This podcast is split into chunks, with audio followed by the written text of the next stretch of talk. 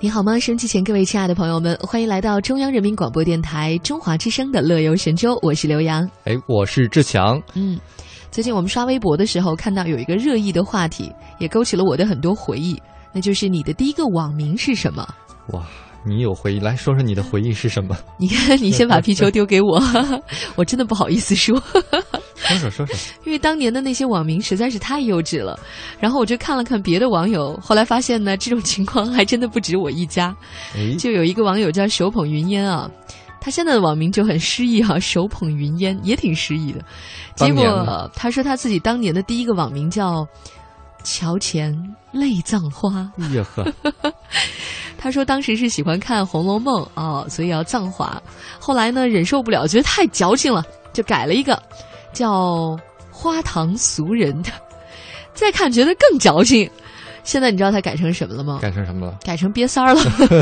这回不矫情了，你说这是怎样的一个人生观和价值观的一个转换呢？越来越土了。越来越屌丝了，是不是？，对，不过你这其实不算什么。还有一个网友，他现在叫萨拉嘿哟，哎呦，嗯，撒浪嘿是吧？啊，，对，但是他以前可不这么洋气，他以前叫你听好了，嗯，叫无泪的宝贝，哎呦，这够麻的而且而且呀、还是用繁体写的。哦。我天呀，他就懒得改，一直用了整个的高中三年，嗯，一直都无泪的宝贝。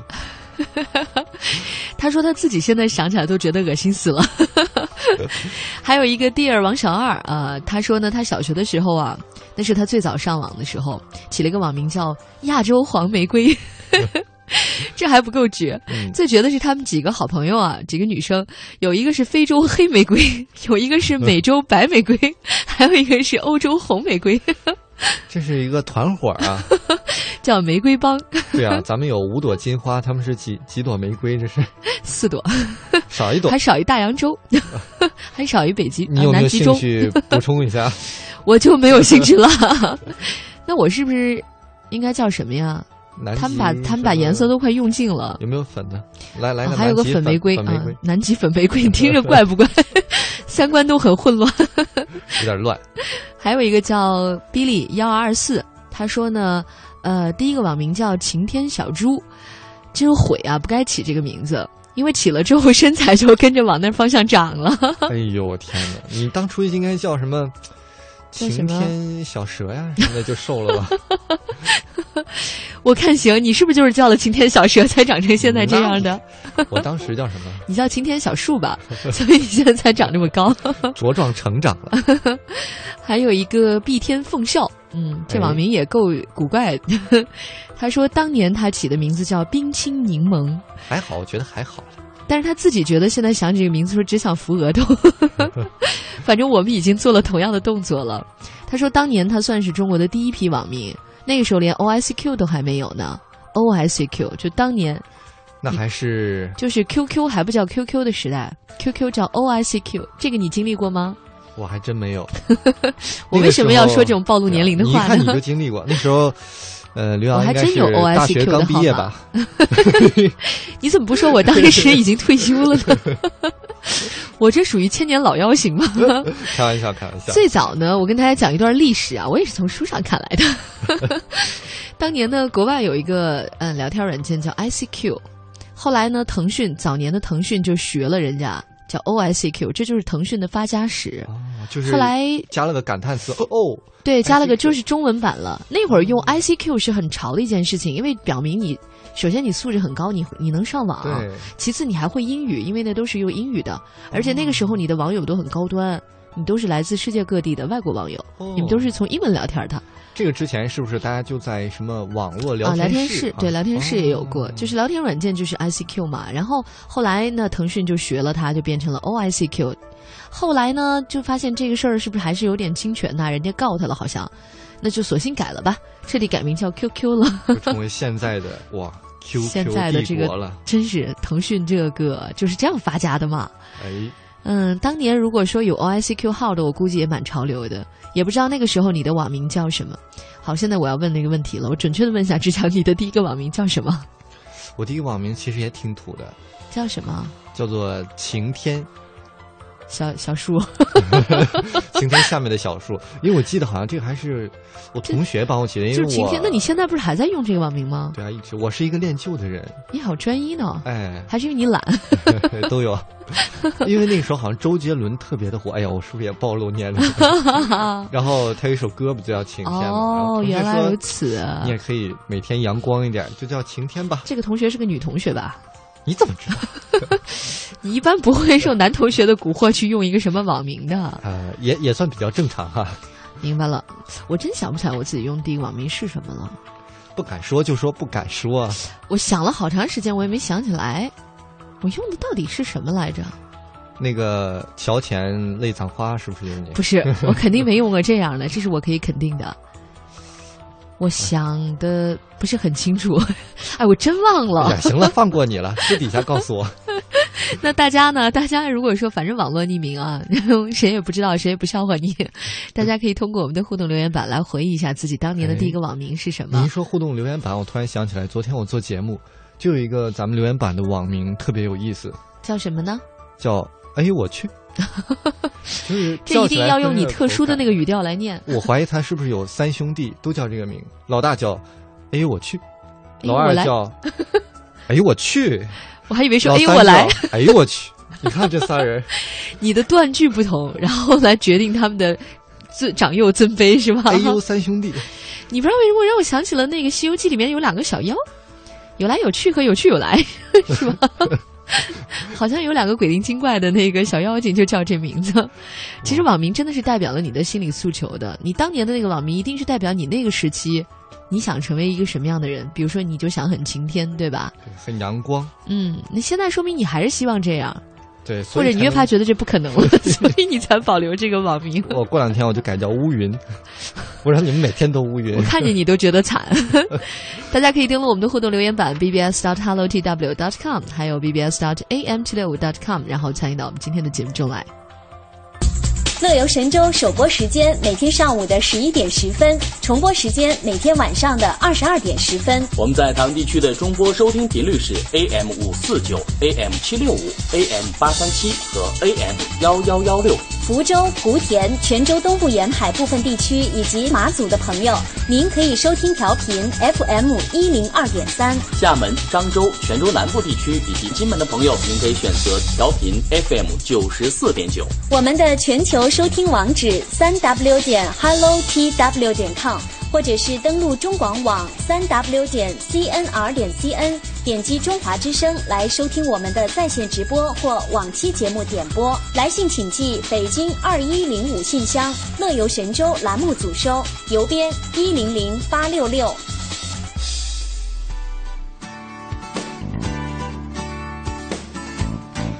好啦，我们的乐游神州就没有哪天是不精彩的。我们接下来继续介绍今天的精彩内容。我在的时候每天都精彩，我不在我就不敢保证。你什么意思？来，我们送出今天的第一个板块。哎，第一个板块呢是传媒 Talk 吧，我们来一起听一听梦想之旅的俱乐部负责人沙路给我们讲讲穿行在无人区探访乔戈里峰的体验。第二个板块呢是我们的现在出发了。今天呢，我们要给大家送出一个云南组合拳，就是到春天了。首先，我们在现在出发为大家介绍一下云南都去赏什么花儿。好，那么今天的旅游攻略，我们来介绍云南之旅的强大旅游攻略。最后一个板块呢是舌尖上的旅行。大家如果登录我们的互动留言板，就看到我发了一张很要命的图，就是从天空俯瞰那一桌的傣家菜。我从进了直播间开始到现在，我的眼睛都一直没有离开这一堆菜。我们今天也要带大家去尝一下云南，尤其是在滇西南的时候，可以尝到那些独特的傣家口味的菜肴。哎，与此同时呢，也不要忘了跟我们的留言板一起互动。我们的留言地址是 bbs 到 hello tw dot com。下一个，bbs dot am 七六五 dot com 哎，可以、啊、有意义吗？我都说了几年了。好吧，欢迎你参与我们的互动。说你没看见过的，说你没看见过的，听你没听说过的，你没听说过的。这里就是传媒人的 Talk 吧，让你听听有多不一样。不一样就是不一样，传媒 Talk 吧。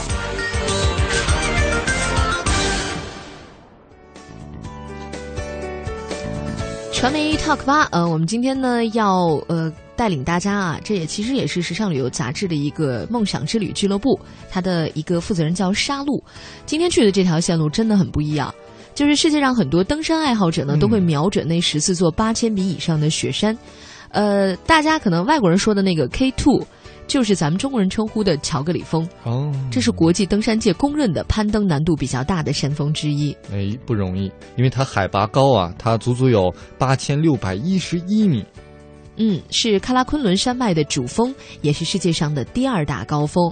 那么，所以我们今天就邀请了一个亲身探访过乔格里峰的梦想之旅的俱乐部。沙路给我们来讲讲他的奇妙体验，我觉得这个体验应该是非常的与众不同。嗯，因为我觉得她应该是一个女生啊。对他们这帮人都属于特别爱户外的，所以其实他们好像也不见得真的就是登上了，也不是，他们就是想去，而且据说要骑着骆驼去。那我们不妨一起来听听看吧。好。你说 K Two 就是很多人的梦想。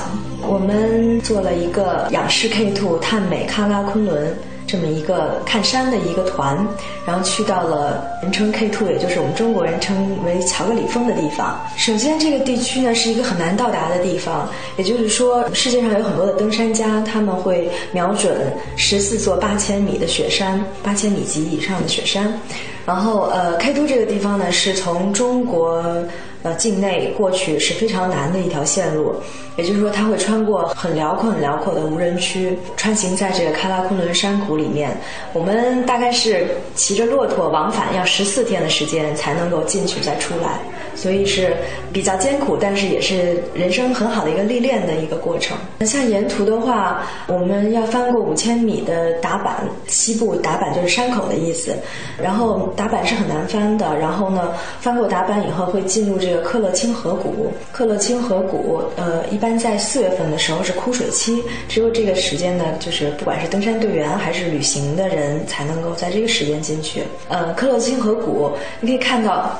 非常非常宽阔的河谷，大概有几公里宽，它的宽度是这这么宽，在那个地方徒步啊，或者说是通过的话，都会觉得非常静谧，这好像是世界上最遥远的地方一样，景色非常的漂亮。像它那个地方是极度干燥的地方，也就是说，除了红柳啊，就最多的植物也就是红柳，然后它是会比较光秃秃的那种景象，但是却是非常震撼的，因为除了石子，除了这个红柳。除了嗯高高的山谷和雪山以外，就是非常静谧的，有点好像是史前的那种感觉的一种状况。它是在新疆和西藏还有啊哈萨克斯坦交界的一个地方，主要是在新疆境内。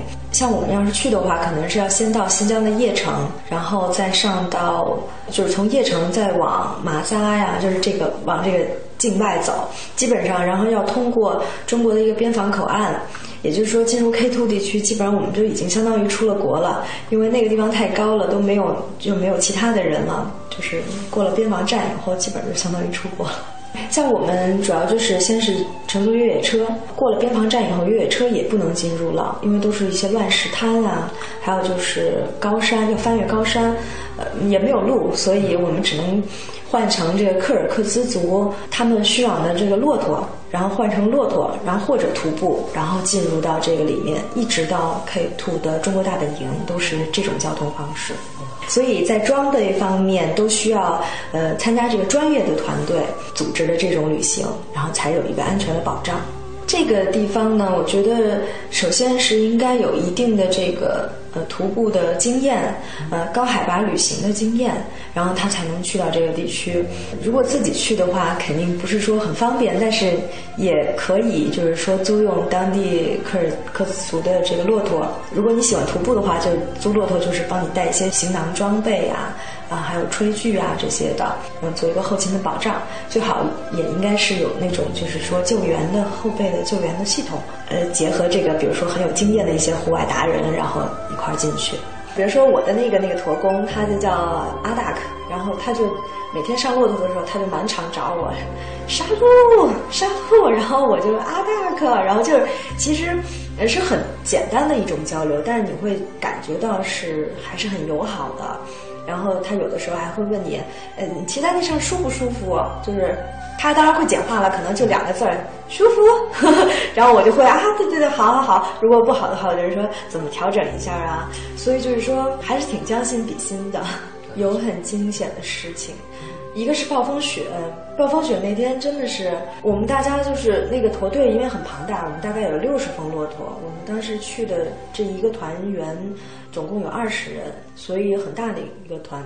然后就大家就分开，呃，骆驼可能分了好几小队，但是大家都特别沉默，因为暴风雪就在身后，马上就压上来了。然后大家都是想着就是赶快到达今天的营地。然后到达营地以后，我们用了这个整个这一程当中最快的速度，就把那个帐篷什么的都支起来了。就大家都不说话，都默默的，就是干活，然后互相帮忙，也就十分钟吧，我们把整个营地全都搭好了。然后搭好了之后呢，大家还都互相慰问慰问一下，说：“哎呀，你那个刚才是不是那个磕到了，或者说怎么样怎么样的？”然后生了火，泡了茶，然后这时候突然之间就雪过天晴了。然后还看到了日照金山，然后我们就觉得那一个下午的那个经历就特别神奇，特别梦幻。然后我们大家还特别开心。然后第二天，由于前一天受到了惊吓，然后我们第二天就那个放了半天假，然后大家在那块儿就是煮意大利面吃。我们熬了那个意大利面，熬那个酱就熬了两个小时，然后特别香的一顿。然后就大家就觉得就是经历过一些你这辈子没体验过的东西，然后。又因为特别镇定啊，好像化解了这个这个危险之后，然后大家就觉得这一切都来之不易，就更觉得这个旅旅程很有意思。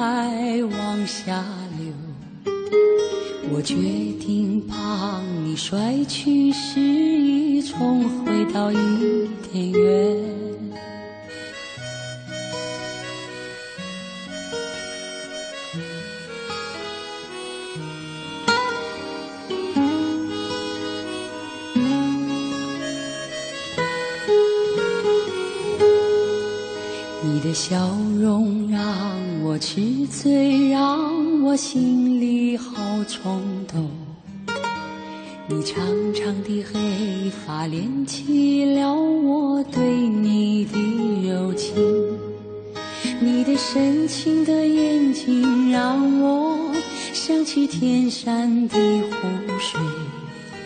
你那坚强的身影让我坚定了自己的爱心。我来到了你的家门，看到了你和你的旧情人。我收回了笑容，任那泪水哗哗往下流。我的眼睛是黑暗痛苦。心绪难以再表白，我烧毁了写了一页的情书，我烧毁了我的爱。你来到了我的身旁，叫我不要再流泪。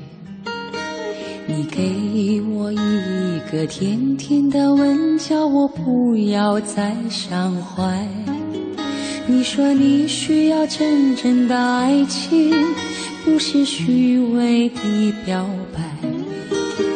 我不愿听你的解释，说你不是个好小孩。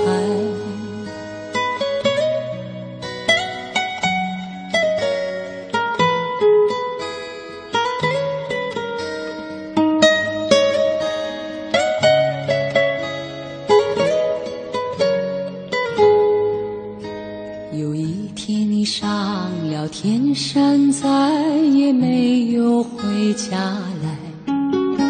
在冰雪过后，我找到了你那冻僵的身怀。你的怀中放着为我病中所采下的红雪莲。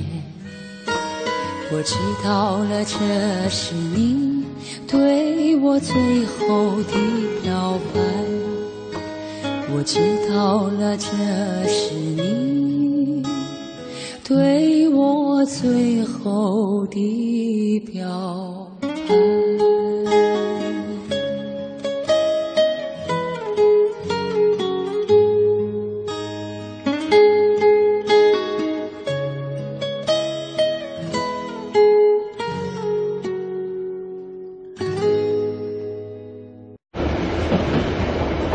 向世界的每个角落。带您品尝各地的美味佳肴，欣赏四季的风景变幻，邮购实惠的包裹行囊，快来吧，快来吧，快来吧！乐游一族等待你的加入，乐游一族等待你的加入。欢迎收听《乐游神州》。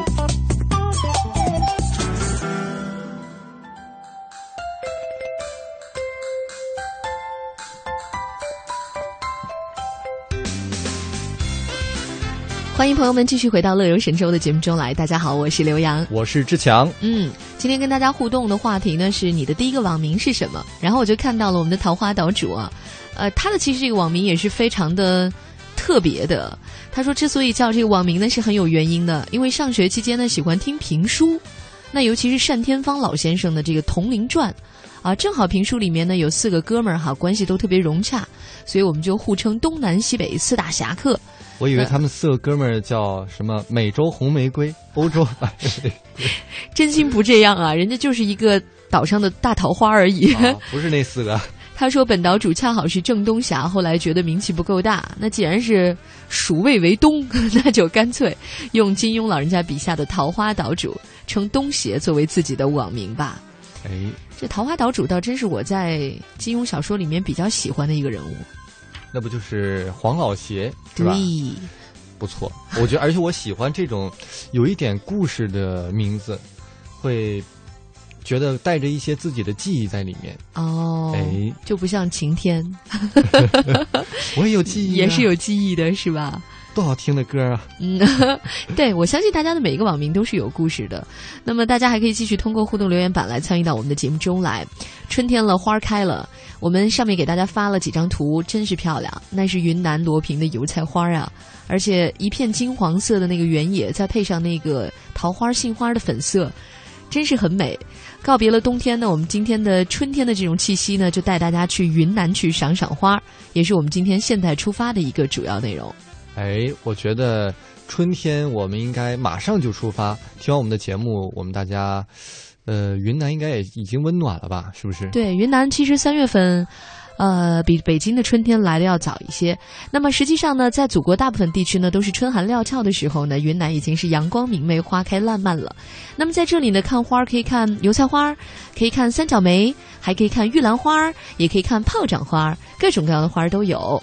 哎，而且还可以看那种花海，因为看照片，我们大家可以看到都是油菜花在梯田上，整片整片的金黄，特别的漂亮。嗯、本来黄色就是一种明度比较高的颜色，哎，这样的大面积的黄色就很容易让人有一种愉悦的感觉，拍出照片特别的好看。那其实，呃，云南罗平的油菜花也算是这些年来的一大亮点了。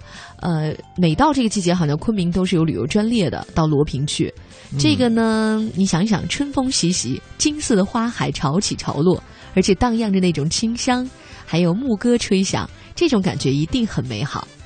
哎，我觉得让你这么说的，好像不是去看油菜花那浪漫劲儿，好像去法国看薰衣草的感觉。真的不用去那么远嘛，咱们云南就有好地方嘛。哎、啊，而且当你站在白蜡山上去俯瞰这座县城的时候呢，就会看到。这里有七百万平方米的油菜花，那是漫山遍野、铺天盖地呀、啊！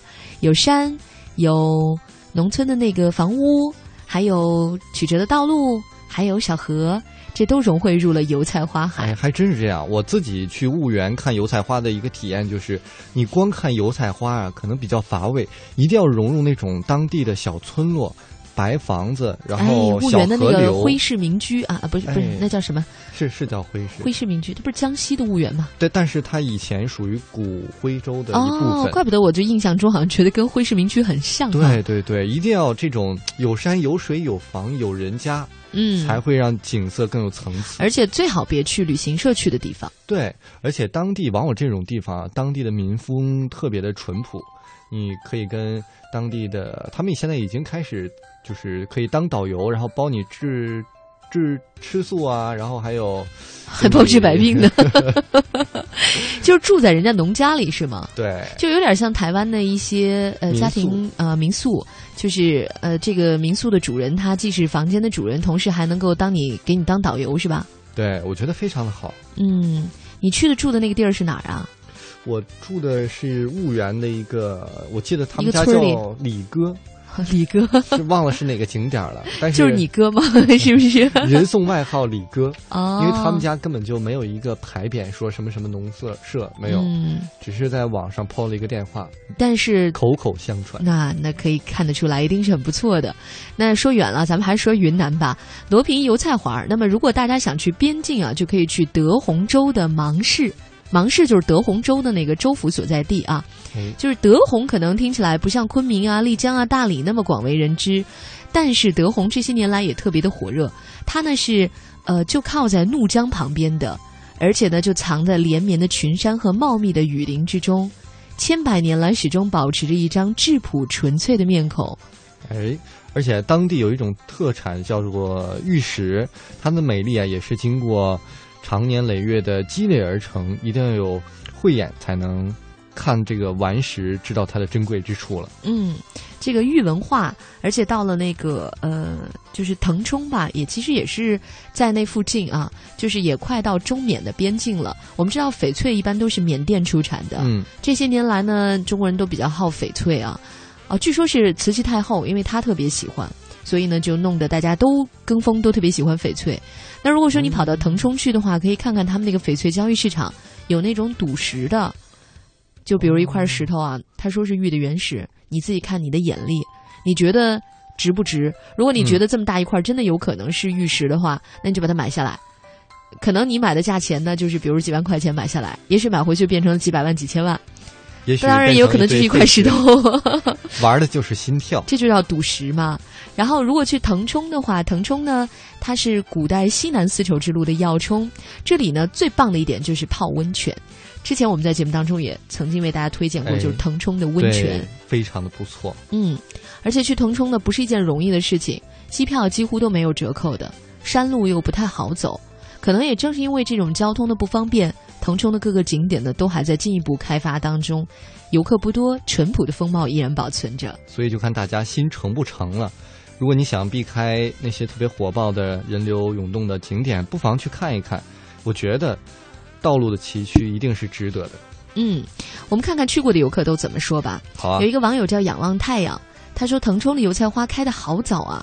这次腾冲之行的意外惊喜呢，尤其是和顺古镇的油菜花格外美丽。让人沉醉在花海之中，不想回去了。还有一个叫阿西露露的，一大早就去了瑞丽的解告口岸，观光了中缅街，还通过了中缅边境的铁栅栏，购买了很多缅甸那边小商贩的商品。导游都就推荐了，他说购买缅甸的跌打油是物美价廉的，而且这一次旅行是十分有意义、有意思的旅行体验。北京一哥他也说了，说芒市呢虽然旅游景点不多，但是大多给人留下深刻的印象，特点鲜明，而且这儿的赌石文化，就是我们刚才说的，那是非常值得一看的。诶，说到这儿，我已经非常想去了。那么既然是赏花之旅，下面我们还要送出一首和花有关的歌，这就是来自于赵鹏给我们带来的《山茶花》。那这首歌呢，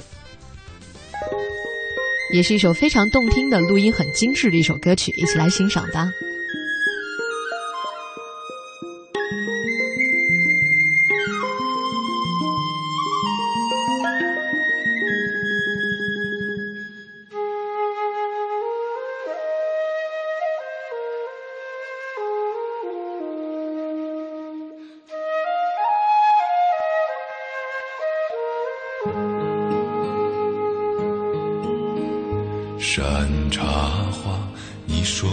的家开满山茶花。每当那春天三月，乡野如图画，村里姑娘上山采茶，歌声荡漾山坡下。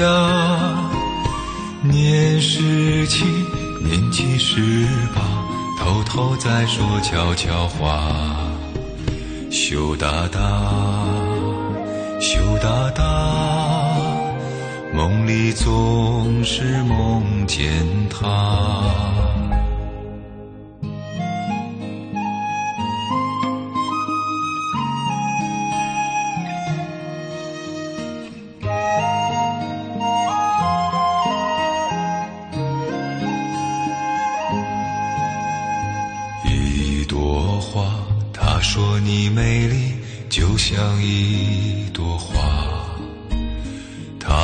期望总有一天把你摘回来村里姑娘也会羡慕羡慕你像一朵花年十七年纪十八偷偷在说悄悄话。羞答答羞答答。梦里总是梦见他。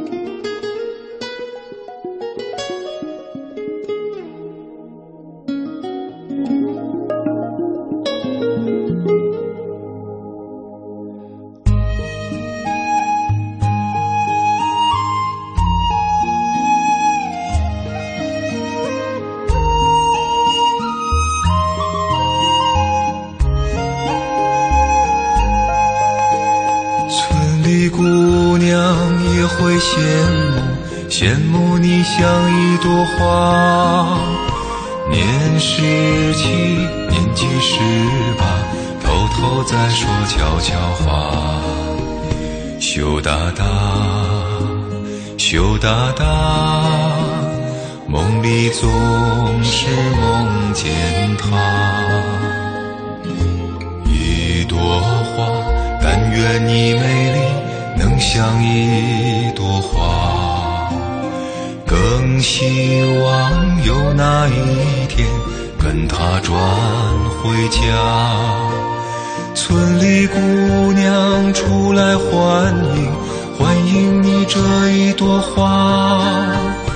年十七年纪十八偷偷在说悄悄话。羞答答。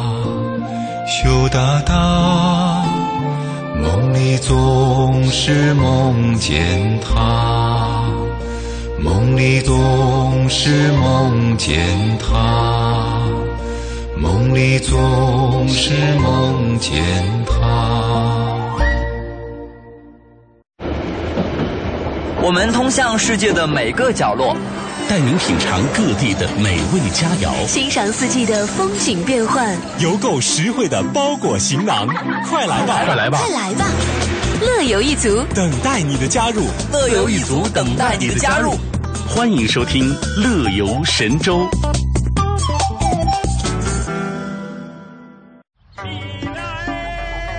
北京这胡同跟个迷宫似的，要是没有它，我还真出不来。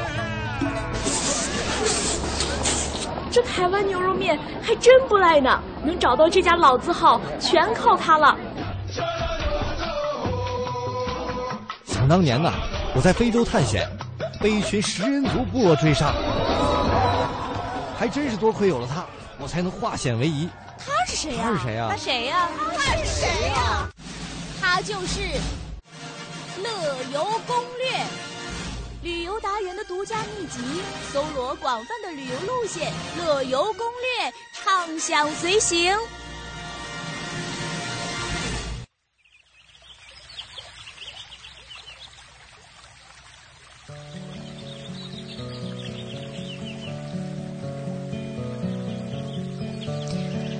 说好了，我们今天要为大家送出一个云南旅游的超强组合拳。刚才说了赏花的事儿，那接下来呢，我们就来说一说有关于，呃，攻略方面的准备了。就如果您真的要去旅行的话，我们都应该做一些什么样的计划？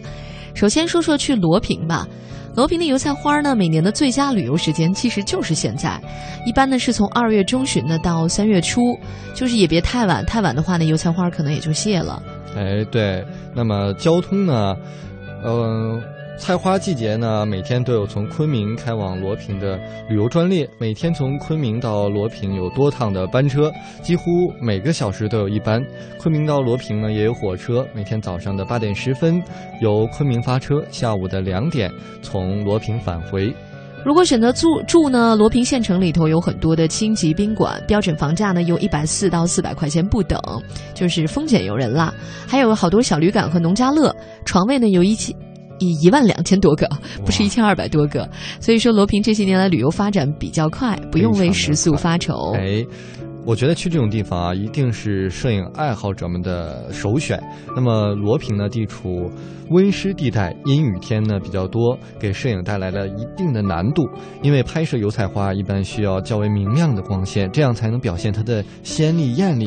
所以呢，大家一定要小心，不要逆光拍摄，尤其是当你面对大场面的场景时候啊，呃，因为这样拍出的油菜花呢，会显得比较的灰暗，没有生机活力。一般呢，需要采用顺光或者是侧光，这样拍出的照片才会更加的亮丽明快，层次分明。哎，嗯，接下来我们再来说一说德宏吧。德宏州境内的芒市，就是我说的是它的那个州府所在地，它是有机场的。这个机场呢，离芒市大概是六点五公里，也比较近。那么芒市机场呢，每天是有航班往返于北京、昆明，每天有六个航班飞到芒市，其中有一班呢还是经由昆明飞到广州的。那么游客如果到德宏州呢，一般都是要先去芒市，然后再中转，去瑞丽也好，去畹町也好，去盈江也罢，都是要先到芒市的。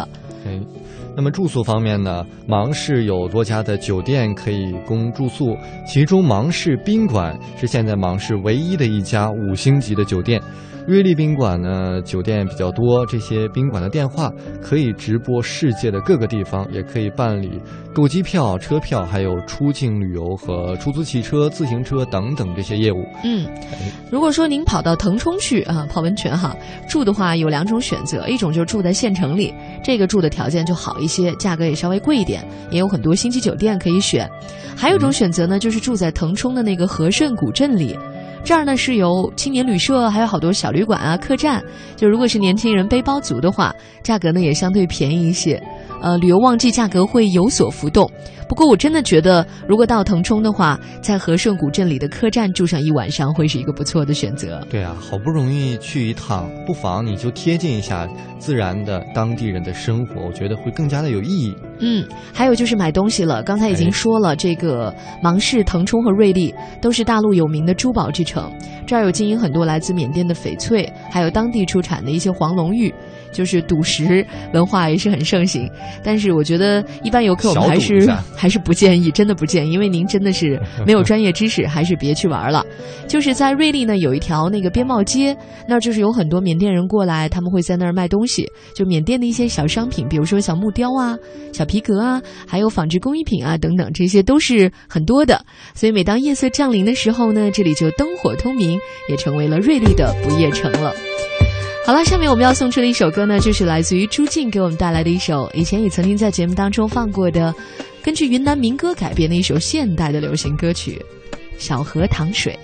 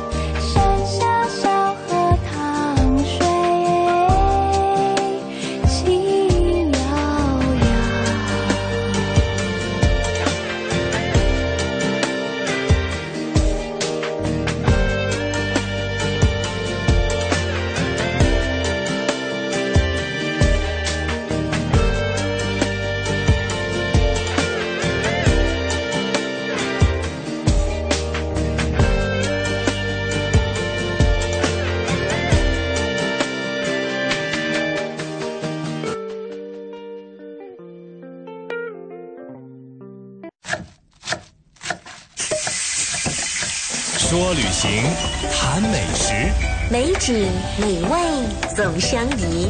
美食饕餮之旅，跟着味蕾走起，做个有梦想的吃货，共赴舌尖上的旅行。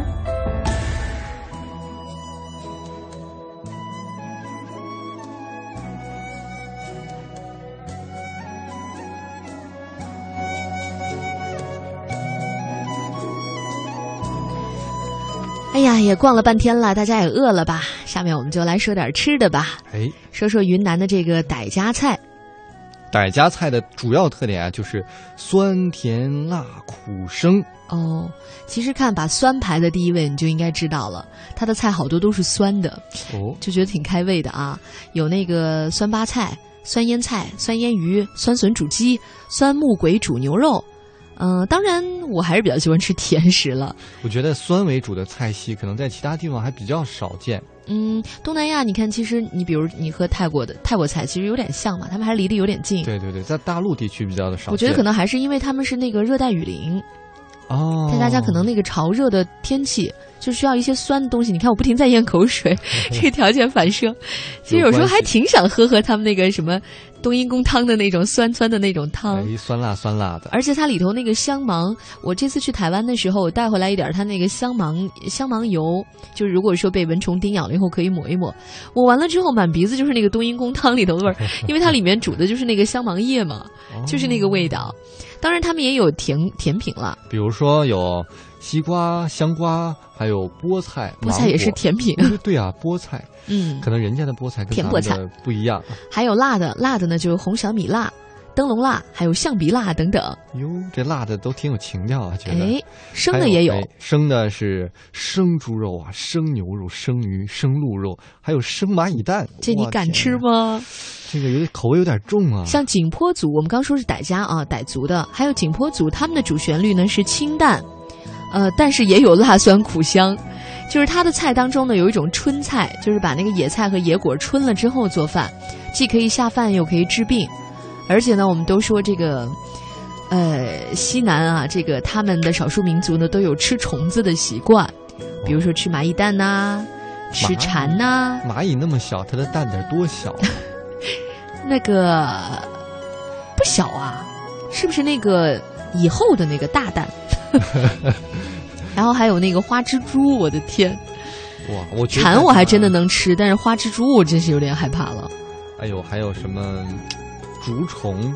咱们来介绍几道菜啊，有那个傣味的蜂蛹，这是云南昆虫洗礼的一道名吃，就是把那个蜂蛹炸酥了之后啊，然后就吃起来比较脆。加入那个木姜子，还有洋番茄汁儿，加上胡辣椒，加上柠檬水，加上茶树，加上香根，凉拌，那是酸辣爽口的。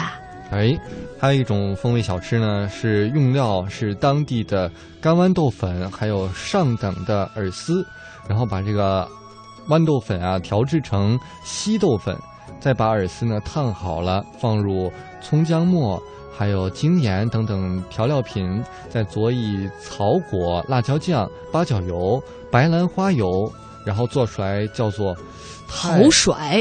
哎呦，这名儿真是没听说过吧？哎，当然还有那个，比如说傣家的酸笋，可能一开始吃的时候不太习惯，呃，或者是这个还有什么牛干巴呀、大救驾呀，其实有些云南餐馆多的话，大家可能也都尝到了。那么接下来呢，我们今天的云南之旅呢，也依依不舍的要跟大家说一声再会了。但是哈，我相信各位如果真的去的话，肯定还能够给我们带来更多的关于云南的美景的介绍。别忘了到时候发个微博艾特我们俩一下哈。现在富有云南特色的音乐已经响起了。嗯，这是来自于徐千雅给我们带来的《彩云之南》。在这个音乐中，我们跟大家说再见，拜拜，拜拜。